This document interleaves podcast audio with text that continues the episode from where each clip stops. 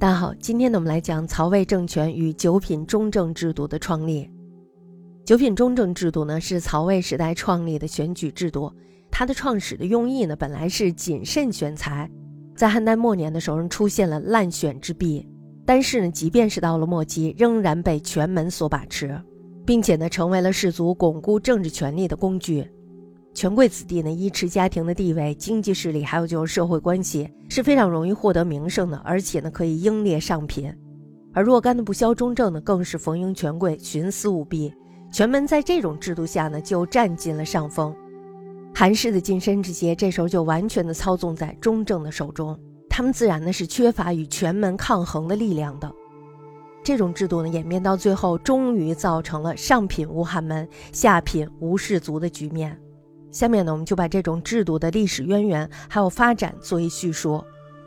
东汉的选举制度呢，主要是政府的察举，还有就是公府的征辟两个途径。选举人呢，以能够实践儒家伦理道德理论的人物为上选，这就是所谓的精明修行。这种标准呢，是无法临时测验的，因为宗族乡党的批评成为了选举上最重要的凭据。东汉末期的时候，逐渐的就发展出了一种由少数人来主持乡旅评议的传统。这少数的专家呢，即是所谓的名士。名士呢，以人物批评为务，他们的褒贬之词呢，传达到政府，可以在选举方面产生左右的作用。有时候呢，甚至有裁量政府用人的力量。有几位批评权威呢，他们就是以善为品题著称。比如说正太评价人物，出口就成定论，众人呢也非常的服气他。汝南呢有一个叫许绍的，名声就更加的响亮了。他所主持的月旦评批评对象呢遍及全国。曹操呢就曾被他评为子治世之能臣，乱世之奸雄。后世论曹操呢就是以这一句为本。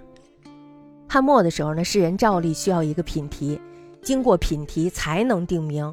郑许两个人的品题呢可以说是非常厉害的，他们可以让被评者鱼跃龙门，身价百倍。所以说呢，他们的品题是非常有力量的。名士和掌握政治实权的外戚宦官是对立的两大壁垒。一些企图在政治上获得名位的士子，大多呢都要依靠这些主持清易的名士。如果要是博得了一个好评，那么这时候呢就意味着你可以从政了。如果你要是不想从政的话，这时候呢你也不失为清流。名士的领袖呢，他们为了扩展势力，也尽可能的标榜交友与脏痞人物。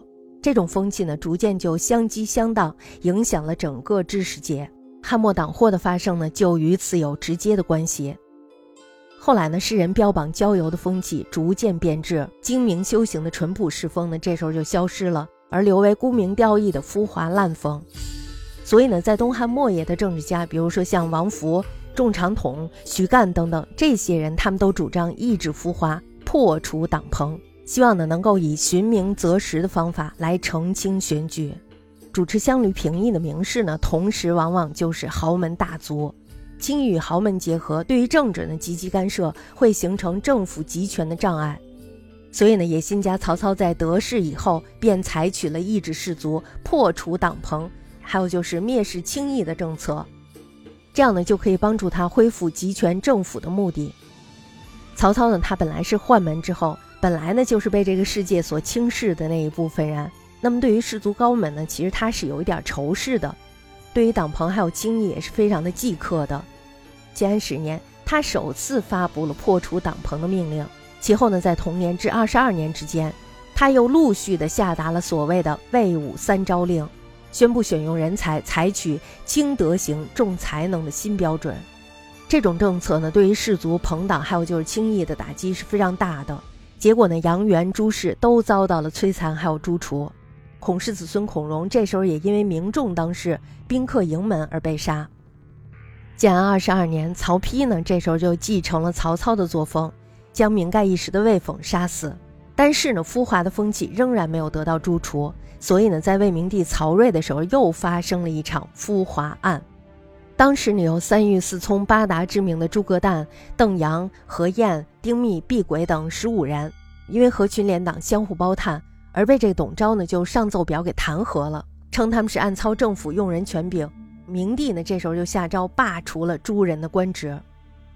士族呢虽然遇到了顿挫，但是呢他们的根基是非常深厚的，在社会上呢仍然有广大的潜势力，这就迫使了曹魏政权必须加以重视。